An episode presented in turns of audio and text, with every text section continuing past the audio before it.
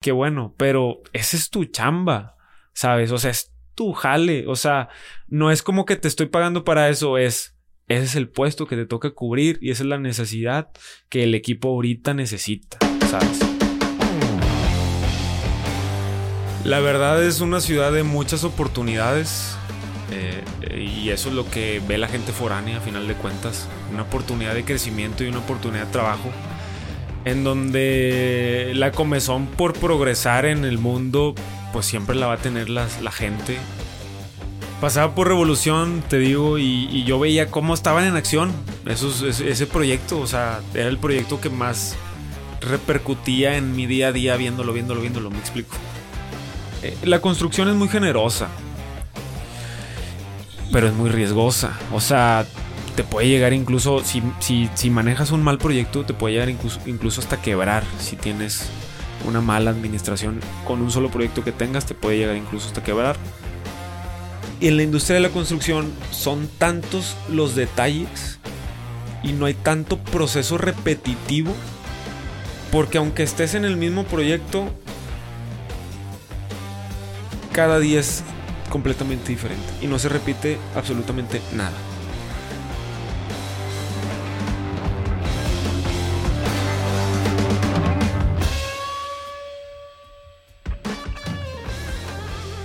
¿Vienes del trabajo o, por qué tan correteado? Vengo, vengo del trabajo, tenemos una obra en Ciénega y estás bajo el sol, 100% no hay sombra. Entonces vengo correteadísimo atendiendo ahí al, al proyecto y pues con la compromiso de venir contigo. Pues bienvenido a, este espacio.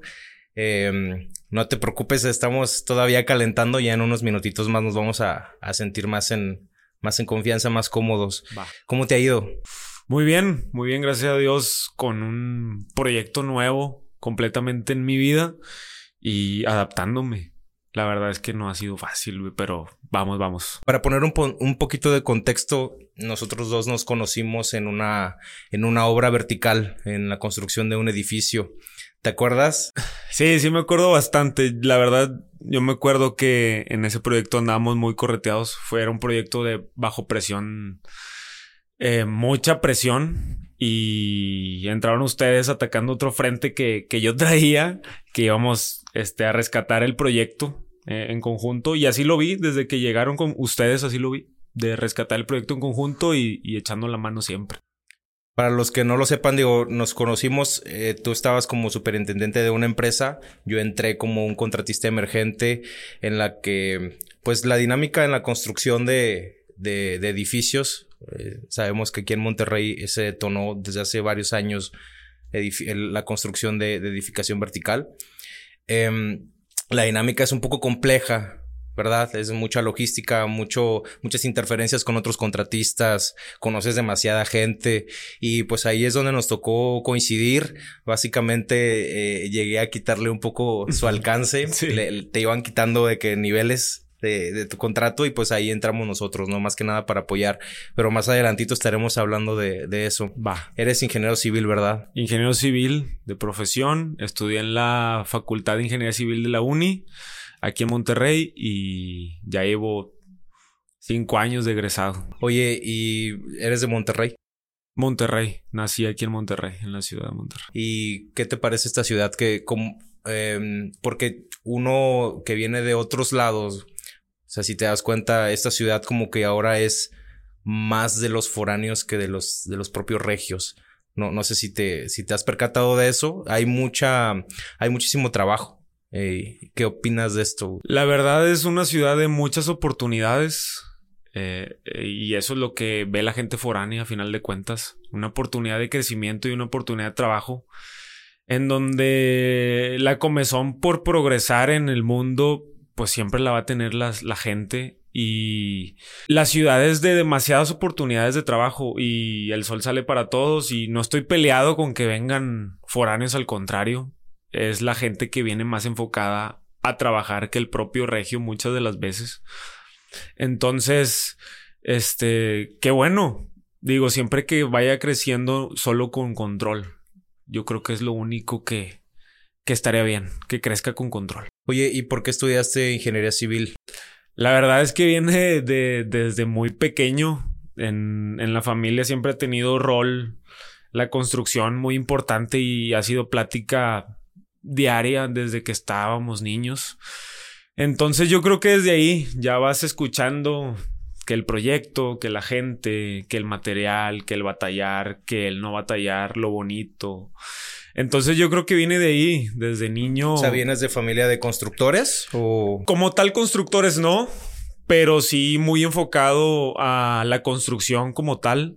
Viene de, de mi mamá, principalmente de mamá que, que que digo, lo reconozco mucho, las mujeres que trabajan en la industria de la construcción y en cualquier otra industria eh, son unas industrias muy fuertes, muy masculinas, por así decirlo, en donde yo veía que, que, que ella sacaba la garra y a final de cuentas sacaba el proyecto, me explico, entonces siempre reconociendo el trabajo de, de, ella y, y pues desde ahí, desde ahí yo creo que la comezón de, de, de, involucrarme en la construcción. Digo, después de, de, que fue creciendo la familia, creció mi hermana, se mete arquitecta, este, arquitectura, se crece mi prima, se mete arquitecta, este, crezco yo y, y sinceramente la arquitectura no me llamaba la atención.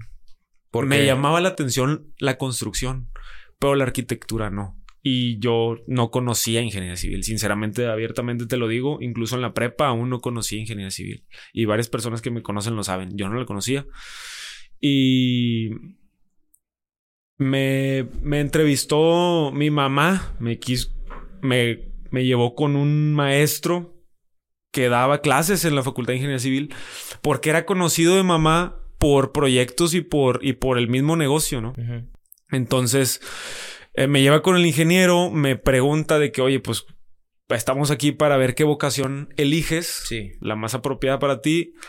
Y, yo le decía, pues que arquitectura no me gusta como tal lo que hacen, me gusta la construcción, pero no lo que hace un arquitecto. O sea, pero tú tenías una perspectiva de que la arquitectura se enfocaba más a, otra cosa que no fuera construir. O, o, que, o qué fue lo que te, eh, qué fue lo que te te hacía sentir que no era para ti la arquitectura? Yo creo que el día a día del estudiante de arquitectura. Lo vi con mi hermana durante cinco años y lo vi con, con mi prima durante otros cinco años. Entonces, no me gustaba. ¿Qué dijiste? Yo sí quiero dormir.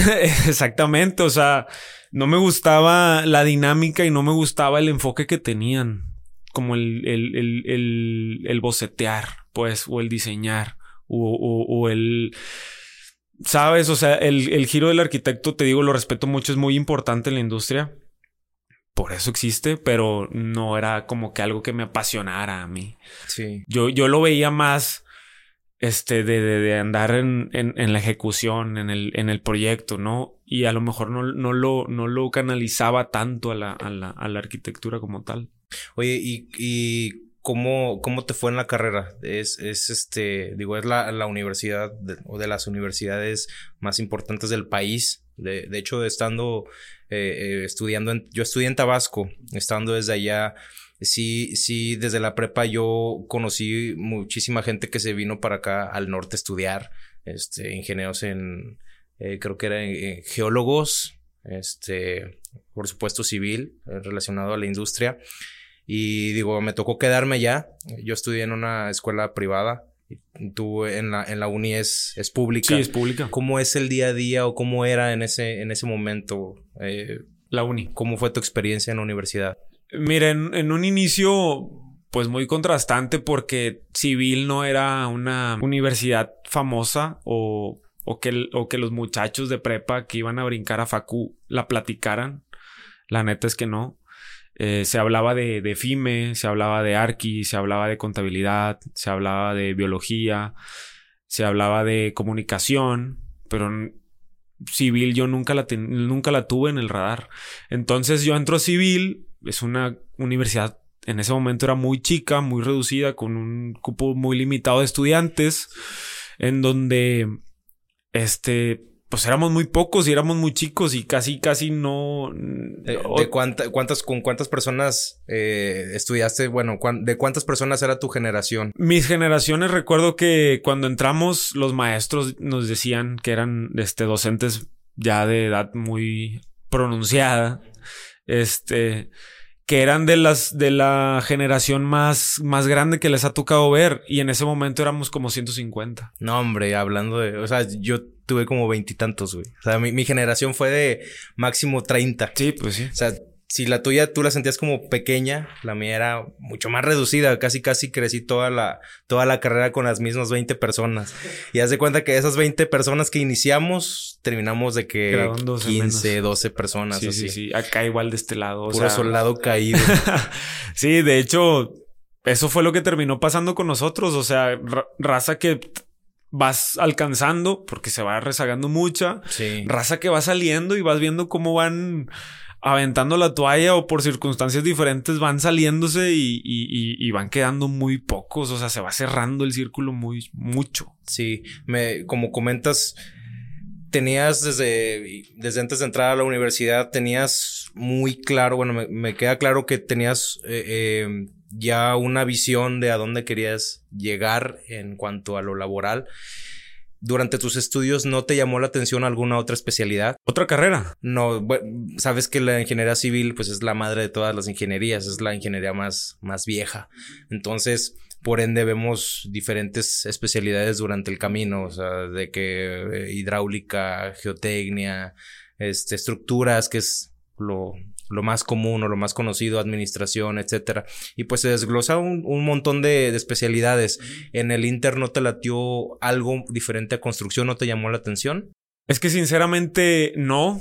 Y abiertamente te lo digo, no, porque yo veía el- la universidad, la uni, este, ingeniería civil, tienen un laboratorio muy grande en donde prácticamente las prácticas salen desde el primer semestre. Y, y pues ves el día a día de, de, un del laboratorio y de la dinámica como tal de las especialidades que ahorita comentas. Y la ventaja que tenía o que tiene estudiar ahí en ingeniería civil con la uni, pues es que el, el mismo departamento eh, da servicio a, a municipio, al estado y a otras empresas privadas. Tienen el servicio y los contratan. Entonces ves de primera mano cómo trabajan y su día a día. Entonces, geología, hidráulica, topografía, todas esas se me hacían ingenierías muy pacíficas. ¿En qué sentido? En que no había acción. Y yo quería acción, o sea, yo quería salir. O sea, que querías estar tal cual en la. eh, en- tal cual en la obra, vaya, para no redundar. Sí, o sea, ejecución. O sea, procesos constructivos. ¿Y qué, ¿Y qué obras te llamaban la atención? Porque digo, estando aquí en Monterrey, pues obviamente pues hay mucho, mu- mucha urbanización, mucha edificación. eh, ¿qué, ¿Qué tipo de, de proyectos te llamaban en ese entonces? Yo creo que en ese momento no. No, no dimensionaba a lo mejor los, los, los proyectos como tal, porque pues mi conocimiento Sí, pues es muy limitado. Era muy limitado, entonces no dimensionaba. La verdad es que casas y desde, desde el primer semestre. Recuerdo que mi hermana este, agarró un proyecto saliendo de carrera, nos llevamos seis años, en donde ella sale, yo, yo entro a carrera, agarra el proyecto de un familiar que es una casa desde cero, en donde ella trabajando en una empresa, eh, me acuerdo que yo estaba, entré a vacaciones en, en ese semestre y me dice, pues vas a supervisar. O sea, ya tenía tacto con, con, con, con la raza, con, la gente, con, los que hacen la obra como tal. Pues desde, desde el negocio familiar, me explico, donde desde niños yo estaba involucrado con ellos y hablaba con ellos y platicaba con ellos y ellos mismos iban a recogerme a la escuela casi, casi, el chofer y todo lo demás del, del mismo negocio. Entonces, pues yo le dije, pues va. Entonces ahí dimensionaba la casa y pues me aburría. Al final de cuentas me aburría, o sea, yo a lo mejor como que quería otra cosa que no fuera eso, pero no sabía qué, o sea, no, no dimensionaba el proyecto como tal. Ya, entonces sales y te metes de lleno a, a, pues a, a la empresa familiar o a estos proyectos que son, pues, que, que desarrollaba, quiero entender que desarrollaba tu, tu hermana o, o, o a dónde, o sea, sales de la universidad y a dónde vas a parar. Saliendo de uni, Sí. saliendo de uni, terminé en el negocio de la familia, que era lo más, este, ah, lo que me apuntaba, pues, lo, lo que tenía a primera mano. Este, yo quería saber la dinámica porque tenía entendido que, que, podría ver las entrañas de, de, cómo se maneja una empresa, ¿no? O lo, o lo, básico de cómo manejar una empresa.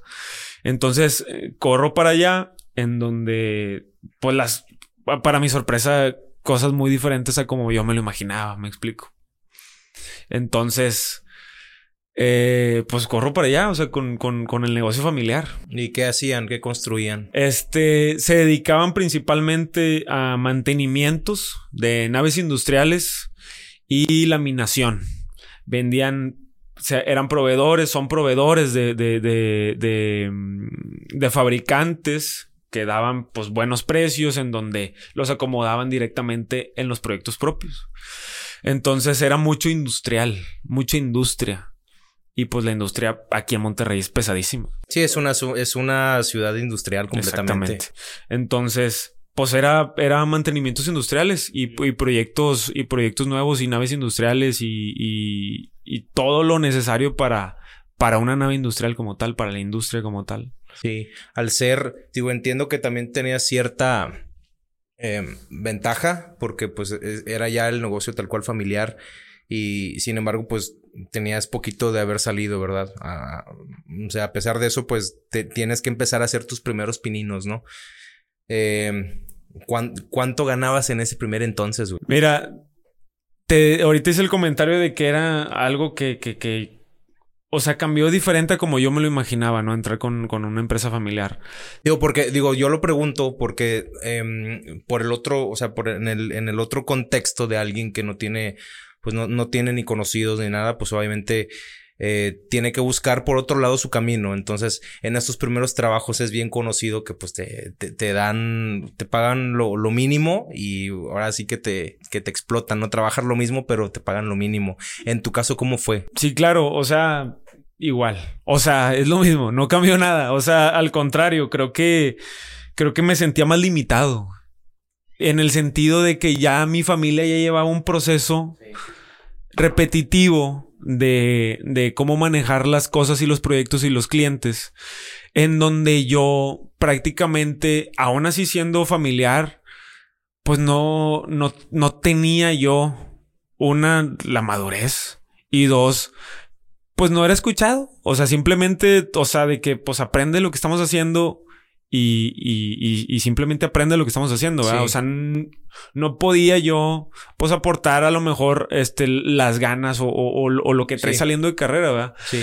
Ganaba 10 mil pesos. O sea, a lo mejor, pues sí, es pues dinero saliendo de carrera, pero pues no era lo que yo tampoco aspiraba, me explico. Entonces, lo que yo veía de ahí era de que sí, como comentaste ahorita, los primeros pininos, pues veía tiempo veía el recurso del tiempo. Me explico, en, donde yo podía moverme a donde yo quisiera, voltear a ver a donde yo quisiera, sin enfocarme en un solo, en una sola empresa como tal, ¿sabes? ¿Y te daban esa facilidad de, de poder ir a hacer otros proyectos? O... E, e, exactamente, sí. O sea, yo caían de, de, de mi hermana o de, de, propiamente de mi mamá o propiamente de, de, amigos o conocidos y caían y caían y me entretenía ahí y, lo, y regresaba, o sea, seguía trabajando en, en, en la empresa familiar y como eran mantenimientos, son cosas muy repetitivas, son cosas pues chicas, entre comillas, ¿no? Si, si, si, si, si ya la facultad ya te dio a lo mejor una visión sí. que existen otras cosas, ¿no? Entonces donde yo ya pues ya no cabía ahí. O sea, ya yo ya no quería estar ahí. No quería eso, ¿sabes? Este sentís en una, en, un, en una jaula de oro, por así decirlo. Exactamente, exactamente. Donde a lo mejor, pues tú dices, pues a lo mejor puedo darle por aquí, seguir yéndome por aquí. Pero no lo, no lo veía ni propio. Y tampoco lo veía ni, ni, o sea, como que algo que me llenara. Entonces simplemente fue una oportunidad este, que, que, me ofrecieron y que me dijeron, éntrale y que me dijeron, vas y, y, con Por así decirlo, o sea, por así decirlo, tenías como que algo ya seguro, un lugar en donde sí, o sea, tenías la oportunidad, vaya, no, podías la tener la oportunidad de irte por otros lados experimentar, conocer, etcétera. Y al final del día tú te sentías, creo que con la seguridad de, pues, si no jala aquí, no pasa nada, me puedo regresar aquí donde, pues, ya, ya sé cómo está la dinámica, ¿no? Sí, claro, eso es, un escalón en donde, pues, te posiciona, a lo mejor lo que tú dijiste, de, otros no tienen la ventaja. Sí. Pues sí, a lo mejor tienes el escalón de, de, caer ahí, pero no caer más abajo, ¿sabes? Que hay quienes caen más abajo, ¿eh? Sí, aún así teniéndolo, y aún así poniéndose todo en salón de plata, se van abajo, entonces pues yo lo tomaba como un escalón, ¿no? O sea, de aquí a ver a dónde. Y, y ese a ver a dónde, pues dónde fue, a dónde fuiste. Eh, pues siempre con la idea de, de, de, tener lo propio, ¿no? Porque como veía que mi familia tenía lo propio y, te, y, y veía como ellos, pues teniendo también limitaciones y recursos limitados, la supieron armar. Mm. Pues yo dije, pues yo también a lo mejor en algún punto de mi vida, pues voy a poder armarla.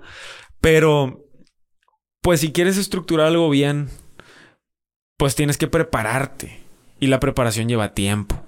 Y la preparación lleva experiencia. Y la preparación lleva estudio. Me explico. Entonces, en donde yo me veía, pues muy inmaduro en ese sentido. Me explico. Entonces yo dije, bueno, pues si no es.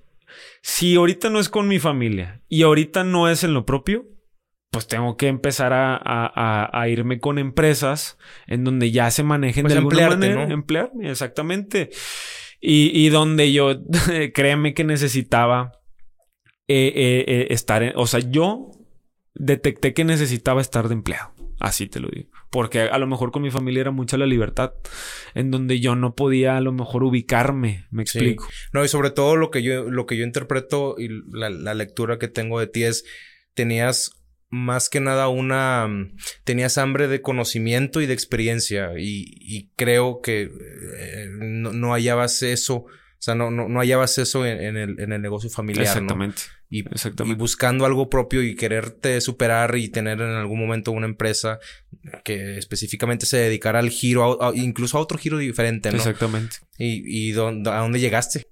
Pues llegué a una constructora de un, de un amigo de carrera, de, de su tío, era de su tío, en donde hicimos, que te gustan como dos proyectos, pero igual chicos, pero ya vas viendo este, otros procesos, vas viendo cómo trabajan otras empresas, cómo trabajan ya gente que se dedica a otras especialidades que a lo mejor son más de mi interés, este, los procesos constructivos, mi, mi ojo estaba en todo. Desde el proceso constructivo como tal, este, materiales, este, clientes, atención al cliente, manejo interno de oficina como tal, ¿sabes? O sea, ese era mi, mi enfoque y mi ojo. Entonces, pues terminé ahí. De ahí me pasé a. O sea, sí duré buen rato en la empresa familiar en donde salieron buenos proyectos, no te lo voy a negar. Me dejó bastante en la, en la industria, en lo industrial. Este, donde mucho conocimiento industrial, me explico, pero sí. a final de cuentas, pues yo quería conocer un poco de todo, ¿sabes?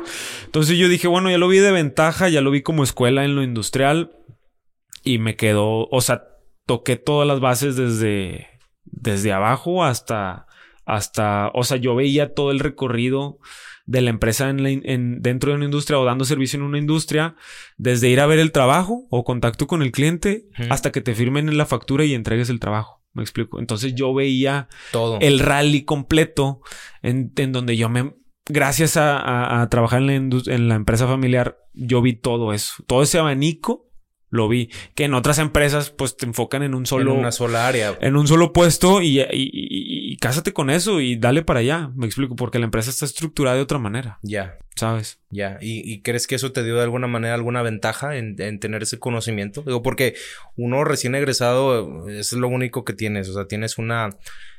Tienes una perspectiva muy limitada de las cosas. Y ahora sí que hasta a muchos nos toca decir, bueno, pues aquí cayó y de aquí, y de aquí soy y pues puedes tardar años incluso ahí, ¿no? Exactamente. Sí, sí fue una ventaja. O sea, sí, un conocimiento o a lo mejor una experiencia que, que, que, que en, en, otras empresas a lo mejor no las tienes. Sí. ¿Me explico?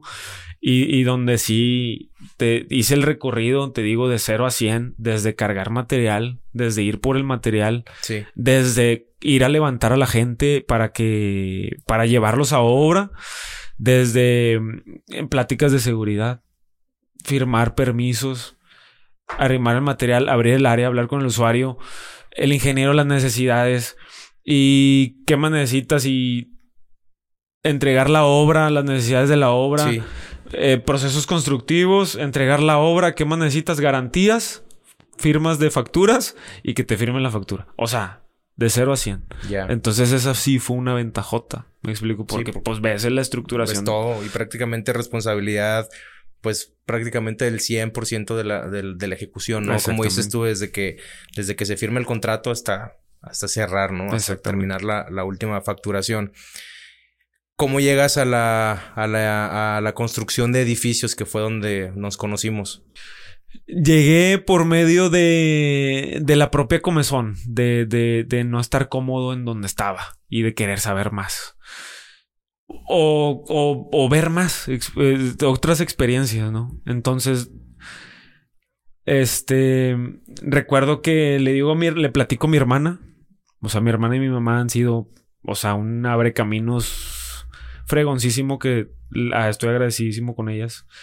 En donde le platico a mi hermana, le digo, ¿sabes qué?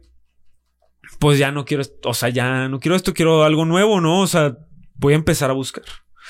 Y sin solicitárselo y sin pedírselo, pues ella en sus, en sus contactos, que, que ya eran muchos, pues en una plática le un, un, un, constructor, un amigo, le dijo de que pues oye, este voy a abrir este proyecto, está esta necesidad. Y mi hermana dijo, pues ahí está mi hermano, cálalo. Y fue donde, donde me puse en contacto con, con, el, con el ingeniero que traía este, los, la construcción vertical. Y la construcción vertical, pues es algo que nunca, sinceramente te lo digo, o sea, no había visto. O sea, no lo, no, no, no, no, no estaba yo ahí en ese. No, y deja tú, es el sueño de muchos. O sea, uno, uno que, que crece con esta idea de, sabes, y me recuerdo mucho cuando yo estaba en la prepa en alguna clase de, de, orientación vocacional nos dijeron, oye, pues este, hay, que hacer un ejercicio de hasta un dibujito, ¿no? Un dibujito de cómo te imaginas en, en tu día a día trabajando, ¿no? Sí. Entonces yo eh, siempre he sido muy bueno con, con los garabatos, con los dibujos. Em, yo recuerdo muy bien que, que tenía una fascinación ah, visual por los puentes. Entonces yo me dibujé haciendo como al fondo, imagínate, pues es un río y un puente así como este tipo de estructura, pero era un arco y de ahora sí que más de cerca de la, como si fuera una foto, pues yo estaba con un, con, ¿cómo se llama? Un, respirador, una mesita y pues con un plano abierto. Así yo me visualizaba. ¿Por qué? No sé, pero em, era como esta curiosidad de pues estar involucrado en algo grande, ¿no? Algo que, que tenga impacto. Aunque no supieras qué, ¿verdad? Pero que pesara. los puentes siempre han sido como lo que más me ha llamado la atención. Los puentes y pues obviamente los edificios, ¿no? Claro. Entonces, eh, me, me, hace mucho clic. Recuerdo que una vez me comentaste que eh, la, vez que ibas como que manejando y viste pues que estaban haciendo ya los trabajos de un edificio y dijiste, ah, pues me llama la atención. ¿Fue ese o fue eh, otro? Sí, digo, recordando esa anécdota, pasaba por Revolución, te digo, y, y yo veía cómo estaban en acción esos, ese, proyecto. O sea, era el proyecto que más repercutía en mi día a día viéndolo, viéndolo, viéndolo, me explico.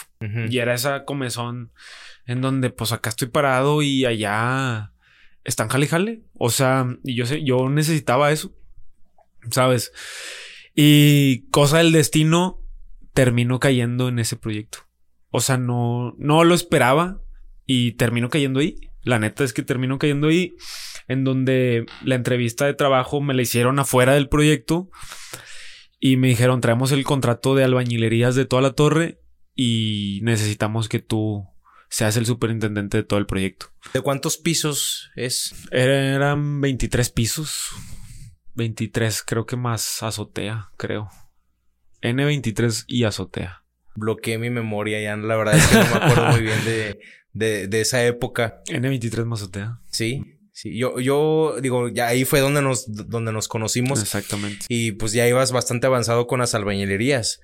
Este, es donde a mí me gustaría preguntarte, ya, ya tenías tú como pues como decías tú, ya tienes conocimiento de cómo es la dinámica o la estructura de una empresa y cómo se involucra en el, eh, en, un proyecto en específico, ¿no? ¿Cuál fue tu rol? Obviamente, ¿cuál fue tu puesto en este proyecto? O sea, tenías el contrato de albañilerías, ¿cuál fue tu puesto?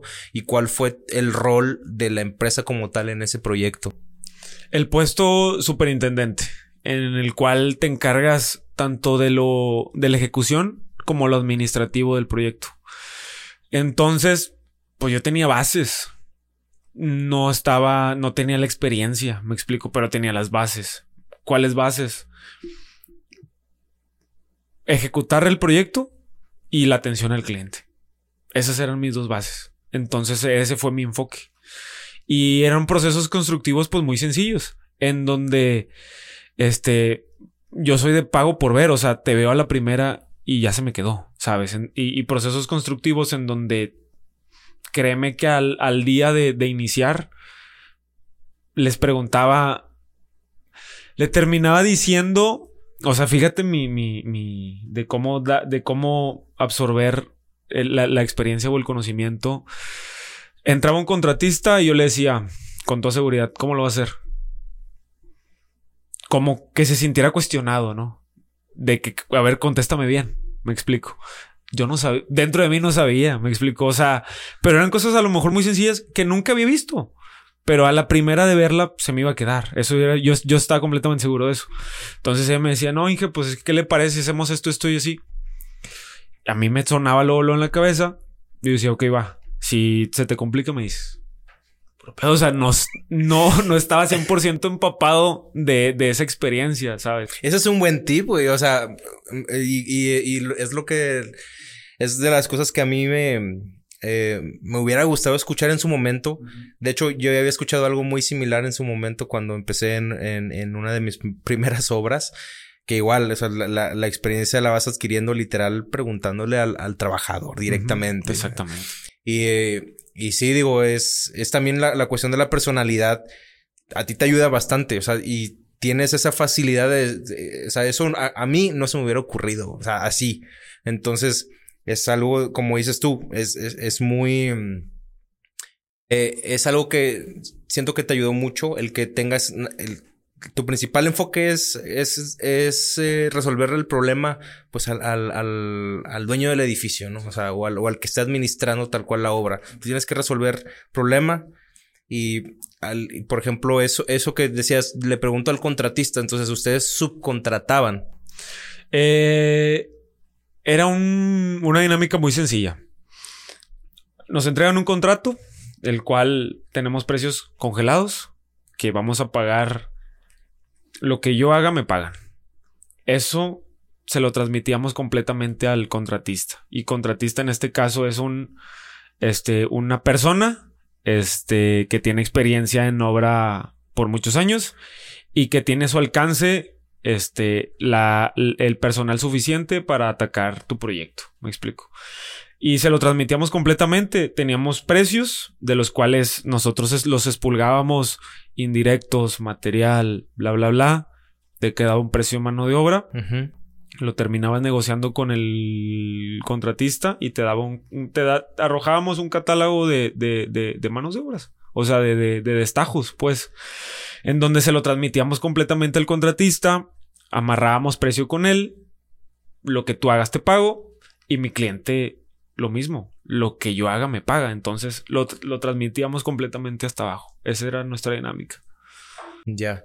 Oye, ¿y cómo es? Me gustaría que explicaras cómo es el, cómo es la dinámica en la construcción de un edificio. Obviamente es súper, súper diferente construir una, una casa habitación que, no sé, que un, que un parque, por ejemplo, que ya ahorita vamos para allá. Este, que, una, que un edificio. ¿Cómo es el día a día en, eh, en ese tipo de obras? O sea, ¿cómo inicias? ¿Qué cosas son las que te van pasando? ¿Qué tipo de problemáticas tienes que resolver en tu papel como, como superintendente o como responsable de una especialidad? ¿Cómo es eso? Eh, es, yo lo veo como un, una producción. Estás produciendo, o sea, producción en serie. Eh, no lo puedo transmitir a casas en serie porque no me ha tocado estar en casas en serie. pero es una producción en serie. Estás haciendo niveles en serie y estás produciendo, produciendo, produciendo. Estás entrando a un nivel pensando en que tienes que avanzar y terminar lo más pronto posible porque faltan 23 arriba. Me explico. Entonces, este, el día a día era eso. Como el, el proceso constructivo del edificio es, involucra otras muchas especialidades y es un proceso constructivo donde es primero estructura, luego entra el hidrosanitario, una parte, luego entra la albañilería, luego entra, sigue entrando el hidrosanitario, luego entra la tabla roca, instalaciones, HVAC, bla, bla, bla, eléctrico, todo lo que tú quieras. Entonces van, va mucha gente detrás de ti. Me explico, va mucha gente detrás de ti donde traes esa presión que la presión a mí me la transmitía el proyecto. A mí no me la transmitía mi coordinador. A mí no me la transmitía el gerente del proyecto. A mí no me la transmitía mi jefe. A mí no me la transmitía mi cliente. Te la transmite, a mí me la transmitía el propio proyecto como tal. El proyecto tiene un inicio y tiene un fin. El proyecto trae un proceso constructivo. Entonces, eso era lo que me empujaba al día en, intentar resolver lo más rápido posible las cosas y, en, siempre producir, producir, producir, producir, hacer, hacer, hacer, construir, construir, construir. ¿Qué pasa cuando te atrasas? Eh, pues atrasas a todos los demás, o sea, ¿sabes? O sea, tienes que encontrar la manera de solucionar el problema. ¿Qué tipo de problemas eh, son esos retrasos? O sea, quiero entender cómo es digo, cómo es la parte de ser un contratista en un edificio, obviamente de albañilerías, que es lo que te tocó. O sea, ¿qué representaba para ti un problema? Un problema, eh, supongamos, me entregan un nivel donde yo ya tengo el frente franco y que todo depende 100% de mí. Entonces es ahí donde entra la problemática de los problemas ahora sí ya son míos. Todo lo que pase de aquí en adelante es mío. ¿Qué me podría trazar? Una, la gente, que no llegara. Dos, el material que no llegara. Tres, en edificios verticales dependes mucho de la torre grúa, el izaje de material, el acarreo del material como tal. Es, es, muchas de las veces no nos enfocamos en eso y es lo que termina repercutiendo el no producir, el que tengas material a la mano y material suficiente a la mano. Eh, yo creo que, que resolviendo esas tres, estás del otro lado. Todo lo demás mm, para mí no eran problemas. Cuando tienes ya resueltos esos tres o esos problemas que tú comentas, ¿cómo haces para mejorar el rendimiento de tus trabajadores? O sea, ya teniendo los problemas resueltos, ahora sí ya tienes a la gente, ya tienes el material, ya tienes el, control y tus tiempos de la torre grúa. ¿Cómo le haces tú particularmente para hacer que la gente jale y que no se te, no, no se te tira la maca, pues? Mira, sabes de antemano que el que trae a todo al, personal es el contratista.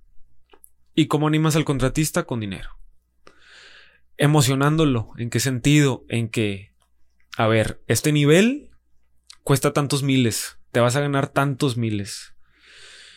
O sea, tú hablas con ellos. Abiertamente de dinero. Ok.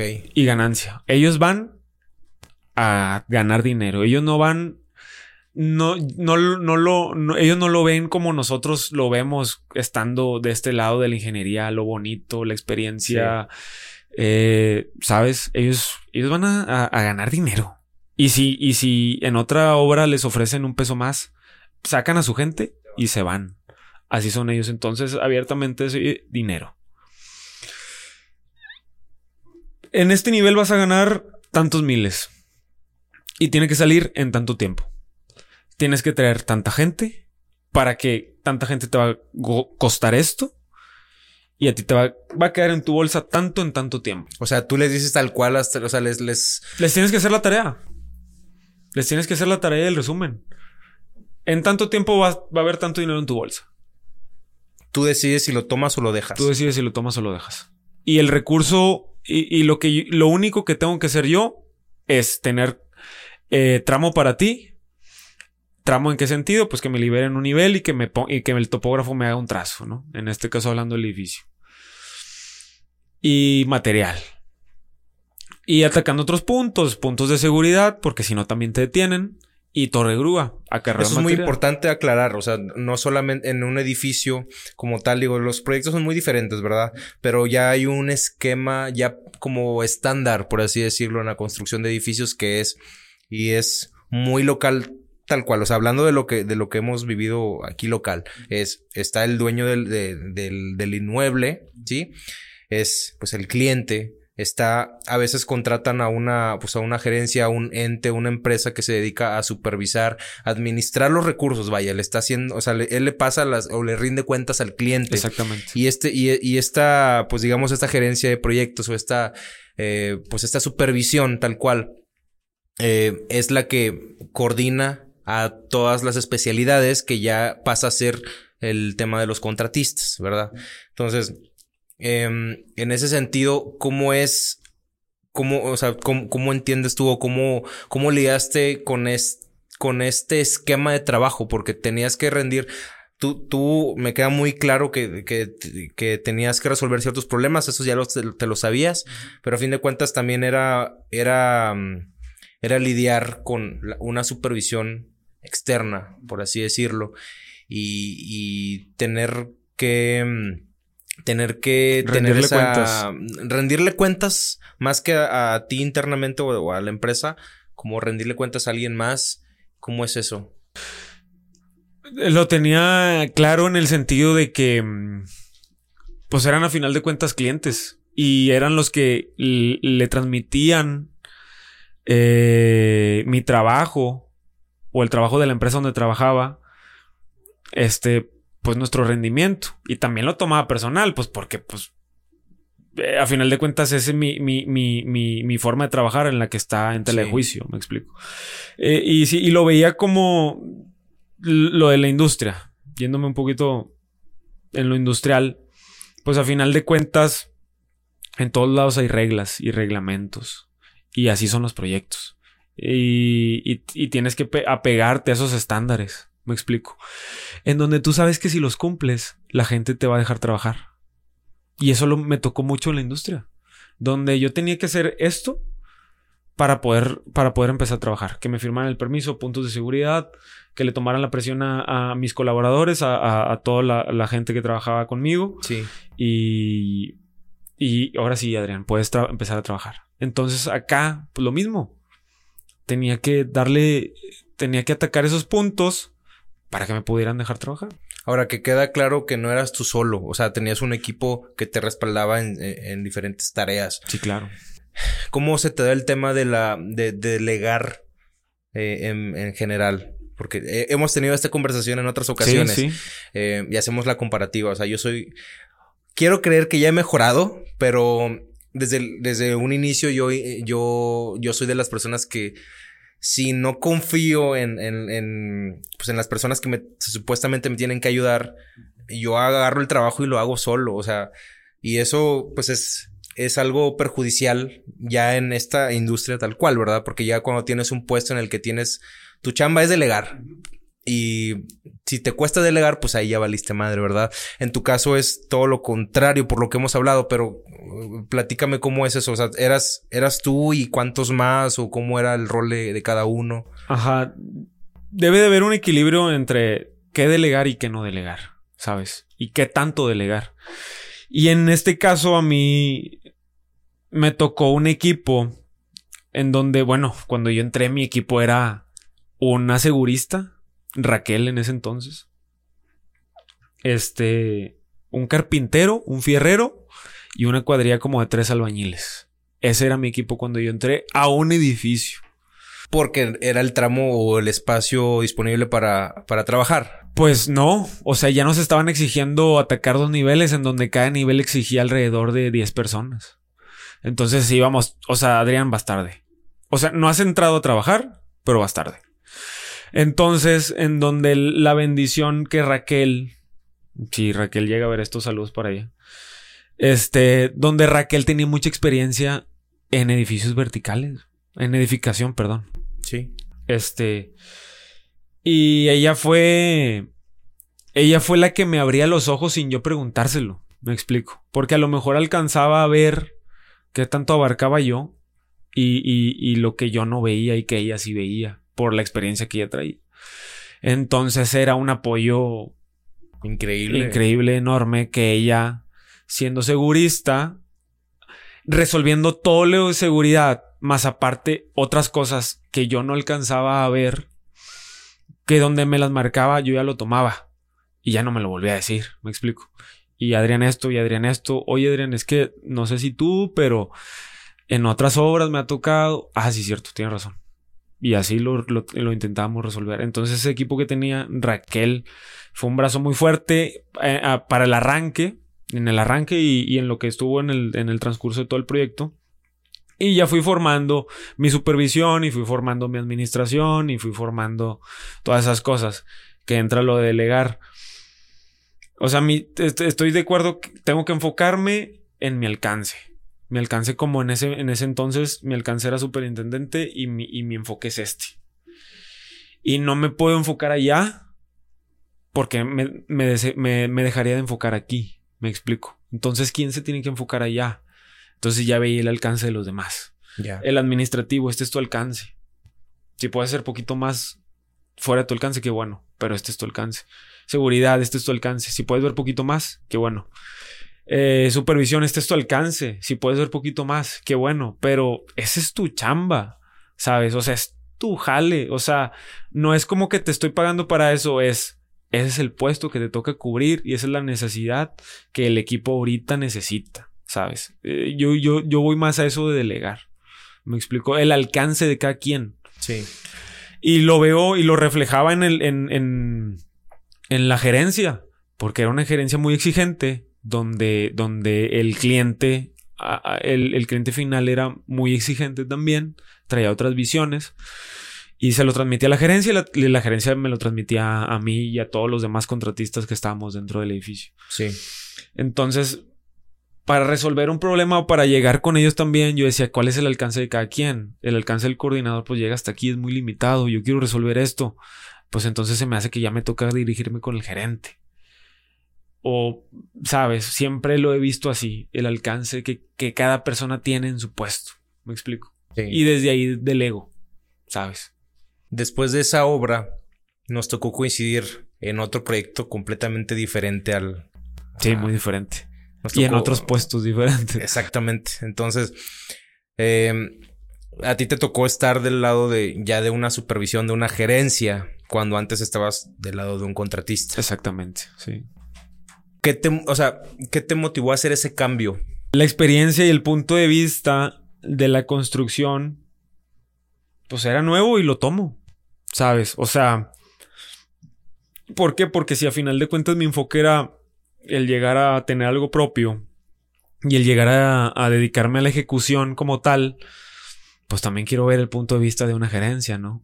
donde en, en el edificio me tocaba ver el punto de vista de la gerencia y lo entendía completamente, pero no estaba en ese en esa posición, en ese puesto y había muchas otras cosas que ellos veían o las necesidades que ellos tenían y que yo no las veía, que mis necesidades eran otras, ¿sabes? Entonces yo dije, lo tomo, va. Una, una la experiencia, este, cosas nuevas y pues también oportunidad de crecimiento, eh, recurso económico que también cambió y otras de las cosas que, que traía junto con eso. ¿Dónde crees, dónde crees tú? Y es algo que, que siempre me han preguntado eh, la audiencia, los, en los comentarios, es dónde se gana más lana, güey. ¿Dónde, hay más dinero para uno que es profesionista. O sea, del lado constructor, o sea, contratista, del lado de la supervisión, tengo que hacer mi propia empresa, me puede ir bien estando como empleado, o sea, ¿cuál es tu opinión respecto a este tema? Respecto al recurso económico, este, creo que eh, todo tiene su lado positivo y depende del punto en donde, en donde tú quieras estar y en donde como veas la vida, ¿no? Y creo que si vas por dinero, pues, y, tu enfoque es dinero, este, es que creo que en, eh, la construcción es muy generosa. Y estando, y, pero es muy riesgosa. O sea, te puede llegar incluso, si, si, si manejas un mal proyecto, te puede llegar incluso, incluso hasta quebrar si tienes una mala administración con un solo proyecto que tengas te puede llegar incluso hasta quebrar o te puede llegar incluso a, multiplicar. Un trampolín. Exactamente. Entonces, si tienes lo tuyo, pues sí es muy generoso. Si estás del lado de, de, de, de trabajar para alguien, pues te quitas esa preocupación, ¿no? Pero el, el recurso económico está limitadísimo a que pues ganas esto. Y tienes que empezar a practicar otras cosas y ser bueno en otras cosas para ir subiendo de puesto, ¿no? Claro. Entonces, si lo ves como empresa, pues yo creo, considero yo que ganas más del lado de la ejecución, ejecutando, haciendo, ¿no? Digo que también tiene lo suyo las gerencias y, los procesos.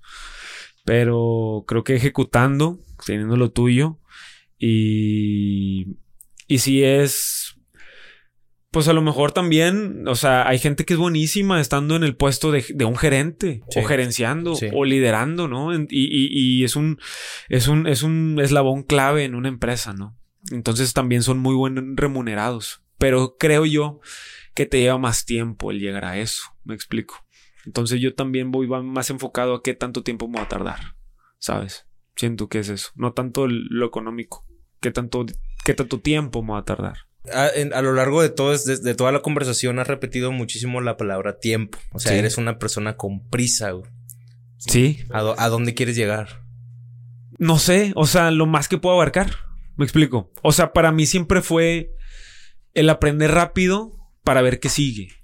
¿Sabes? Y, y, y por un momento, o sea, llegué a pensar de que no lo estoy aprendiendo un 100%, ¿sabes? Donde a lo mejor para mí el puesto de superintendente de edificación era replicarlo por años. Sí, sí. ¿Me explico? Y yo dije, es que ya lo vi, ¿sabes? Ya lo viví. Y, y si veo mis áreas de oportunidad, que eran muchas, por mejorar, pero yo sabía que en algún momento dado iba a mejorar, ¿sabes? Pero no estaba dispuesto a esperar a mejorar, me explico, porque yo ya sabía que, que iba a pasar en algún punto y, dije, ya lo viví, que sigue. ¿Sabes? Que sigue, que sigue. Hacia, hacia dónde voy, pues la verdad es que el destino pues es muy incierto, no sé. ¿Y qué, cuál es la prisa? Pues abarcar lo más que se pueda y a ver hasta dónde llego. A ver hasta dónde dan mis capacidades. Que a lo mejor en, en, en un año pues hasta ahí llegué y no lo sé. ¿Me explico? Sí. Yo creo que es más eso. Después de esta etapa de, estar, de estar colaborando juntos en la parte de la, de la supervisión de un proyecto, que pues tú sabes que es un proyecto em, en magnitud, es, es, tremendamente, tremendamente, grande, o sea, son hectáreas de terreno donde hay diferentes eh, empresas, hay muchas personas, hay muchas personas a las cuales rendirles cuentas, es un proyecto incluso este eh, es un proyecto de gobierno. Entonces, Fines tiene, políticos. Tiene, tiene mucho, tiene, tiene muchas cualidades, ¿no? Después de esto, pues, eh, te, te, pues, te saliste, eh, decidiste buscar o, volver a, la parte eh, de emprender, o, como dices tú, o sea, decidiste dar el salto a, formar tu, tu, propia empresa, no lo tuyo. ¿Cómo te ha ido con Bildum? Mira, la verdad, me, nos ha ido bien. Digo nos porque somos un equipo de trabajo, no estoy solo. Yo sé que si el sueño para muchos es tener una empresa, no solo el nombre, sino que esté estructurada y esté funcionando. Eh, algo cierto y que me terminé dando cuenta es que solo no puedes. O sea, solo está, o sea, llevas, llevas, lleva tiempo, ¿no? Este, y en este caso, pues se da la oportunidad, vuelve mi hermana y vuelve lo básico, ¿no? Desde que abrió la casa, yo en el primer semestre ya saliendo de carrera, me sentí completamente igual.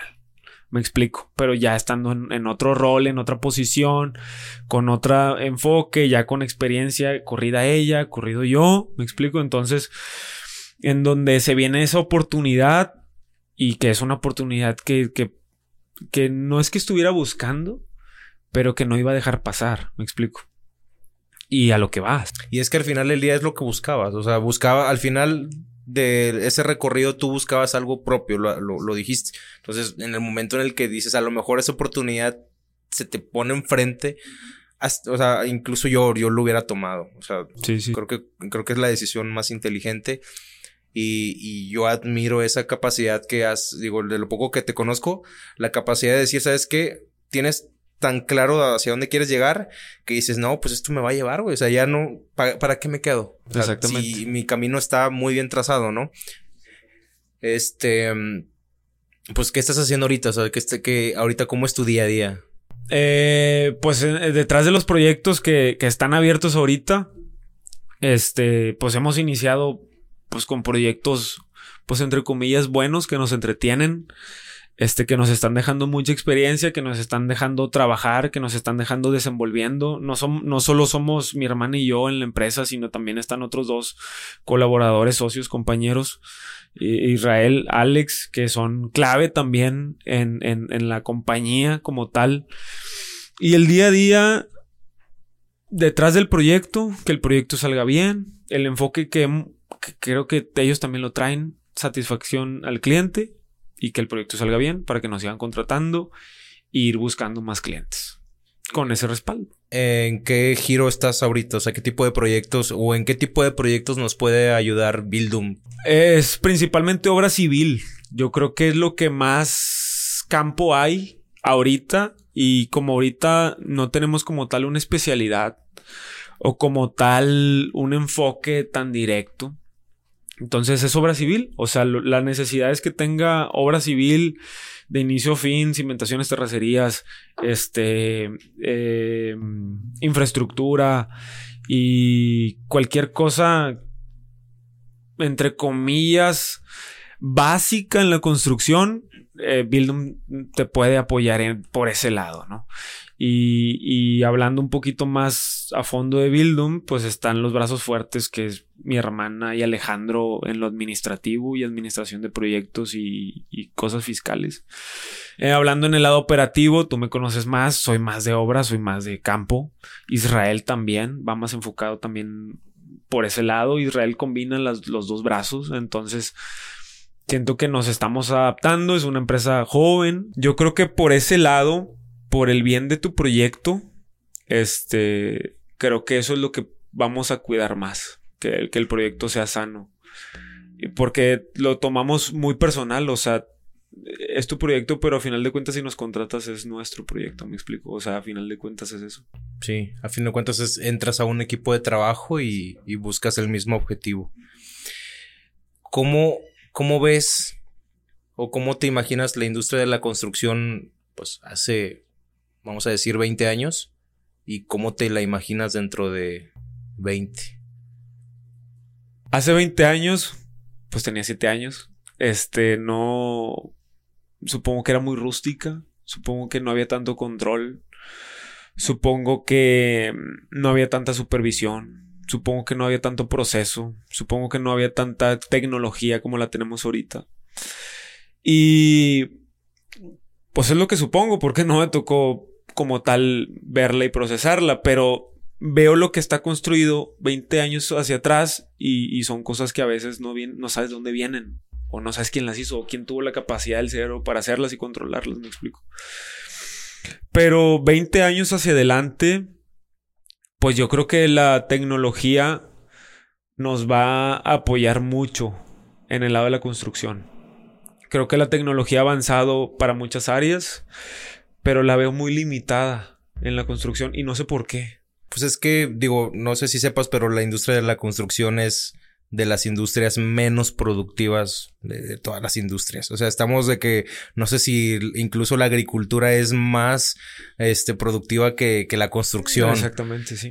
Y, y es, y siendo, digo, eh, no, no, sé qué, qué, porcentaje represente del Producto Interno Bruto del país, pero la construcción, o sea, si te das cuenta, y lo he comentado en episodios anteriores en cuanto a la, en cuanto a este, pues, este sector, el sector de la construcción está al pie del cañón, güey. O sea, nosotros somos el apoyo de, eh, de políticos, somos el, el sustento de, eh, o sea, las empresas de la construcción en la iniciativa privada, pues mueven muchísimo, o sea, mencióname una, una industria que no ocupe construir, güey. O sea. Es que. Y, y es. Y, y, y, es como un poco. Es vergonzoso, si quieres decirlo así, que seamos, o sea, que seamos muy poco productivos. Eh, digo, ¿qué, ¿tú qué piensas? Intento detectar que viene desde el factor humano. ¿Tú crees que al ser una industria que literal el, el o bueno, un gran porcentaje eh, depende del, del humano, ¿crees que eso le afecte? Yo creo que sí, yo creo que sí, porque si te das cuenta en otras industrias, pues personas han sido reemplazadas por máquinas, que a final de cuentas es tecnología, ¿no? Y en la, la industria de la construcción son tantos los detalles y no hay tanto proceso repetitivo, porque aunque estés en el mismo proyecto, que tu proyecto va a durar un mes, cada día es completamente diferente y no se repite absolutamente nada. Entonces creo que ahí es donde la tecnología no cabe, ¿sabes? Mm. Porque es mucho factor humano y el factor humano es el que te detecta y te ayuda y, te, y te cambia, ¿no? A final de cuentas, la máquina solo lleva una orden. Sí, la máquina no se enferma, este, no, no, o sea, no tiene familia, güey, o sea, no, tiene otras necesidades. En lo agrícola que acabas de mencionar, sí es repetitivo, o sea, es, producción de, de, de, de, material, ahí la, pues está muy actualizado todo ese tipo de, campo, ¿no? Sí. Pero la construcción es mano de obra, es el humano y, no sé qué tenga que pasar, no sé quién se le va a ocurrir, pero yo creo que va, va a tardar en... O a lo mejor nuestra perspectiva de cómo construir, ¿no? Porque siento que, que vienes construyendo de una manera muy rústica desde hace más de 100 años en donde nuestra manera de ver la construcción, te casas con eso y, y, también la industria del material y de la herramienta te hace que te cases con esa construcción, porque pues ellos quieren sobrevivir, me explico. Sí, o sea, no, no tenemos como que tanta apertura a seguir como actualizándonos. Exactamente, yo creo que es eso. Porque te limita el, el, el proveedor del material, yo creo que te limita a, no, a no, salirse de la caja. Sí. Porque ellos quieren sobrevivir.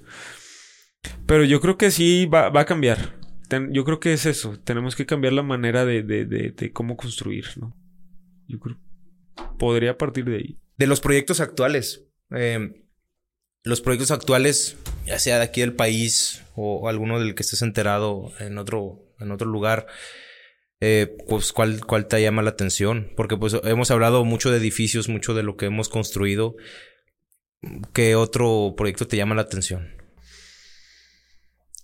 De los actuales en México, los más pronunciados, pues obviamente son de índole política, en donde el, pues el presidente, sinceramente, no creo que aporte mucho. Esa es mi perspectiva, ¿no?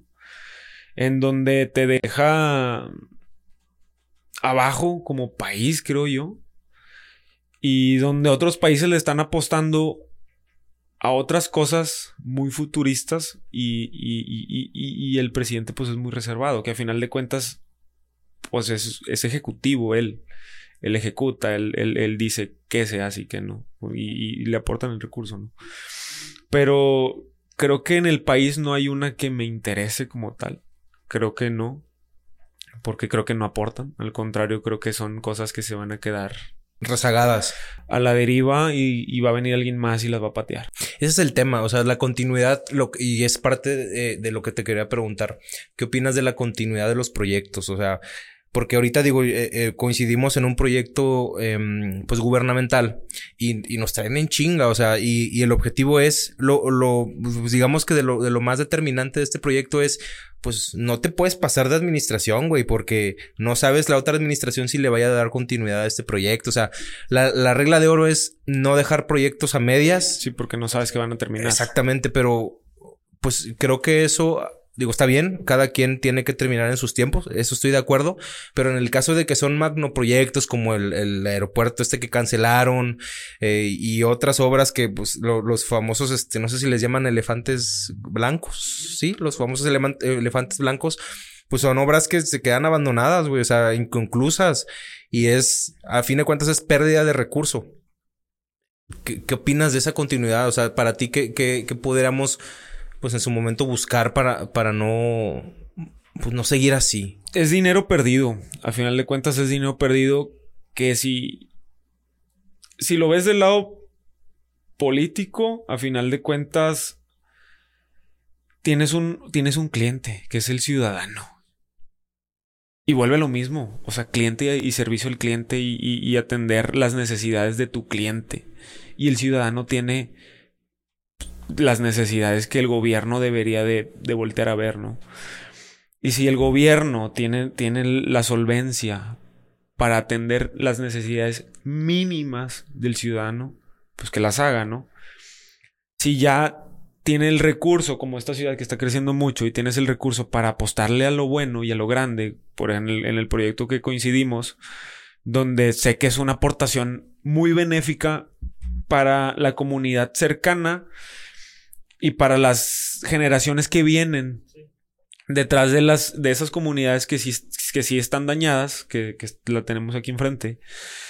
Este sé que en, yo ese era mi día, o sea, sé que en, en 10 años, las, las, personas que se desarrollen aquí van a pensar completamente diferente a como la comunidad pensaba, me explico. O sea, que aporten, que aporten eso y que, y que eso sea un trampolín, uso tu palabra trampolín, a lo que sigue, ¿no? O sea, no nos eches para atrás, ¿sabes? Que siento que muchos políticos jalan y jalan y jalan para atrás. Y el impulso que tiene Monterrey es todos, todos empujando y todos, dale, dale, dale, me explico. Es algo curioso, digo, eh, tú, tú que has estado toda la vida, si no me equivoco, aquí, eh, pues es algo muy característico de acá, no solo de Monterrey, de la gente del norte del país, no sé si es por influencia de, Estados Unidos, su cercanía. Creo que acá todo es en express, tú lo dijiste como mil veces, el tiempo, el tiempo, el tiempo, o sea, e, e, existe esta cultura de jalar, jalar, jalar. Tienes que producir, tienes que hacer esto, pero no, o sea, fuera, o sea, imagínate. Para mí es, es, es muy notorio porque vengo de otro lugar y al llegar aquí es, está muy normalizado el que conoces a las personas en, en, el día a día en el trabajo y pues ahora resulta que todos tienen un negocio, güey, aparte de su trabajo. O sea, yo viniendo de fuera, eso, eh, a empezar, pues obviamente la, la, la cultura. Existe pues esta cultura de, de, trabajar, trabajar, trabajar, producir, que pues es muy característica de los regios. Honestamente yo me acoplé bastante, o sea, yo me sentía como que muy incómodo siendo como que el frijol negro de que pues este proyecto tiene desde que estaba en la universidad y era muy mal visto, es como pues qué ñoño, que esto y el otro, o sea, no tenían como que esa visión a todas las personas con las que de repente, o, era como, no tanto como la visión, sino que era muy, como que, ay, qué oso, qué pena que este güey ande intentándose grabar, entrevistando y lo que sea. Y acá no, güey, aquí es súper bien visto, súper bien recibido. Y pues es, hablando del, de como que el proyecto aparte, el proyecto paralelo, o sea, tú pregúntale a cualquier persona en el trabajo, no, hombre, todos tienen su negocio aparte, su, aunque sea muy mínimo, pero tienen esa, ese chip de que están, o sea, tienen esa prisa que, que, comentaba hace rato. Em, ¿Crees que eso también determine como que ese crecimiento tan eh, extenso que, que, se ha producido en esta ciudad? Es una ciudad correteada. O sea, y yo creo que viene una del lado industrial y dos que está muy pegada al norte. Y el regio siempre se ha querido creer gringo. Y pues que sea una ciudad agringada, me explico. En donde, pues, el, crecimiento es lo que te. Es lo que es el empuje diario de, trabajar y de trabajar y, y, no dejar de trabajar. O sea, es eso. Y, la inercia y la prisa, pues es lo que hace que la ciudad esté correteadísima. Y a lo que iba con el comentario de los foráneos, pues vienen a eso, a impulsar que la ciudad siga así. Es lo que, es lo que yo creo y, y como tú dices, pues al, que le preguntes trae su emprendimiento, pues por lo mismo, porque la ciudad ya te lo está permitiendo, las oportunidades te las permiten y las necesidades entre más gente, más necesidades y, y, y ves alcanzas a ver, oye, pues a lo mejor por acá podría estar percibiendo otro, otro, otro, otro ingreso y cubriendo esta necesidad, me explico. Ya para ir, ir cerrando este episodio, que me gustaría poder extenderlo más, em, me gustaría preguntarte dos cosas. Una, un, un, un mal consejo que te hayan dado en su momento y un buen consejo que te gustaría replicar. Y a la par, ve pensando en una, pues en una rolita de esas que, que ah, siempre todos tenemos una canción o que nos, nos motiva o de repente traemos en, el, en el día y que, te dices, esta me gusta. Eh, eh, y es como que de la que traes desde, desde siempre, ¿no? Yo tengo una que ya luego se las platicaré. Ve pensando en esa rolita, porque la voy a poner de fondo cuando estés dando el consejo. Pero bueno, eh, primero empezamos con el malo, ¿no? Ajá. El malo, fíjate que he recibido muchos malos consejos y, y a lo mejor y no tanto de consejos, sino he visto prácticas. Que a final de cuentas las prácticas, pues para mí son, siguen siendo consejos. Y pues al transcurso de mi vida he visto... La vida me ha puesto el cómo no hacer las cosas. ¿Sabes? Y de ahí, de ahí sé que algunas cosas no van y sé que algunas cosas sí van. Entonces, pues no tanto como tal un consejo, pero sí he visto malas prácticas. Sí, yo creo que las malas prácticas son las que me han, me han servido como consejos malos que me han dado, como fregarte el contratista o robar material dentro de la construcción, pues yo creo que es eso, ¿no? El, fregar, el, el, Hay muchos recursos en la construcción y hay muchas maneras de cómo hacerlo y de cómo dañar, ¿sabes? Pero sé que a final de cuentas, para mí, yo iba por otro lado que al hacer eso me frenaría. Entonces, no lo terminé haciendo. Yo creo que es eso, las malas prácticas dentro de la construcción, lo que no tomo. Ok. ¿Y el buen consejo? El buen consejo me lo dio un, un, un amigo de, de mamá dentro, del, dentro del, de la rama de la construcción que, que, me, que, me, que sabía que yo andaba haciendo lo mío y que estaba, estaba chico. Fue hace como unos cinco años cuatro o cinco años, en donde me, me puso a prueba, me, le pasaron a él una remodelación de unas oficinas en el centro de la ciudad. Este, y me la dio completamente a mí. Dijo, tú encárgate y tú haz todo, de, inicio a fin, ¿no? Y platicando de esas pláticas, terminando jornada, donde estás cansadísimo, donde estás ahí en el día a día de la obra, en su camioneta, en la caja de su camioneta, se sentó conmigo y empezamos a platicar y me dijo, Dijo, esto es algo que se lo he dicho a mis hijos. Dijo, tu libertad no tiene precio. Entonces me quedé con eso. O sea, la libertad no tiene precio. ¿Y qué tipo de libertad? Pues a lo mejor, pues a lo mejor el, el comentario fue enfocado a lo laboral, ¿no? ¿Qué tipo de libertad quieres tener en tu vida? ¿Sabes? Entonces yo creo que me quedo con ese consejo qué libertad quiero tener o qué libertad quiere tener la, persona en su día a día y de ahí partir a tus decisiones, que es lo que me ha llevado a tomar mis decisiones, ¿sabes? Yo creo que es. Señoras y señores, Adrián Gómez, muchísimas gracias, Inge, por acompañarme en este, en este tu espacio. Ahora digo, este, para mí sería un gustazo repetir en diversas ocasiones esta, esta conversación. Digo, hay material para sí, sí. muchísimo, o sea, muchas cosas que no te dan en, en un espacio tan reducido, ¿verdad? Sí, claro. Pero te agradezco bastante que hayas estado aquí. Eh, nada más para, para ya terminar este episodio. Em, pues, ¿qué te pareció esta conversación? Y una persona que me recomiendes. Es más, rétala o dile, tienes que estar aquí, porque, por lo que sea. O si de plano, pues no, pues también se vale, ¿verdad? Este, primero que nada, gracias por la invitación. Digo, ya habíamos platicado de esto, y me, habías dicho que me ibas a invitar, pero no sabía que era tan pronto.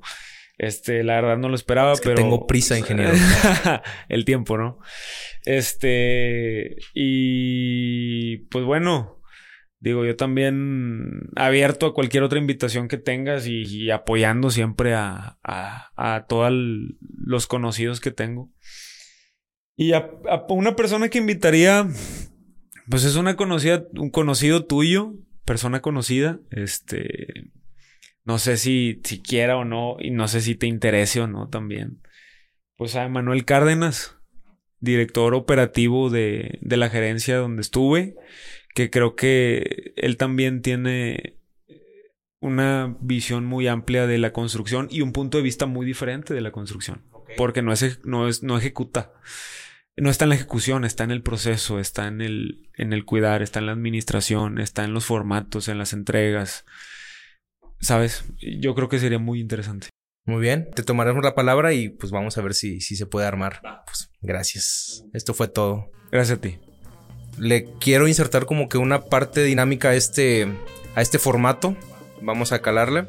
Eh, ¿En qué consiste? Pues yo te voy a decir una frase, una palabra, y tú me vas a responder con las primeras dos palabras que se te vengan a la mente. Pero esto es en express, o sea, esto es material para clips. ¿Sí? Pero sin, sin filtros ni nada. Construcción en Latinoamérica. Eh, dañada. Terremoto. Mm, caos total. Acero de refuerzo. Importante. Urbanización. Eh, que se controle. Estructura de acero. Eh, muy bonito. Cuadrilla de albañiles echando lonche. Quisiera ser uno de ellos. Destajo. Eh, importante, muy importante. Monterrey. Eh, una ciudad impresionante. Retroexcavadora que no enciende. Dolor de cabeza, cámbienmela. La estimación no pasó. ¿A quién tengo que ir a convencer? Quedó muy bien. Va. Quedó muy bien esta parte.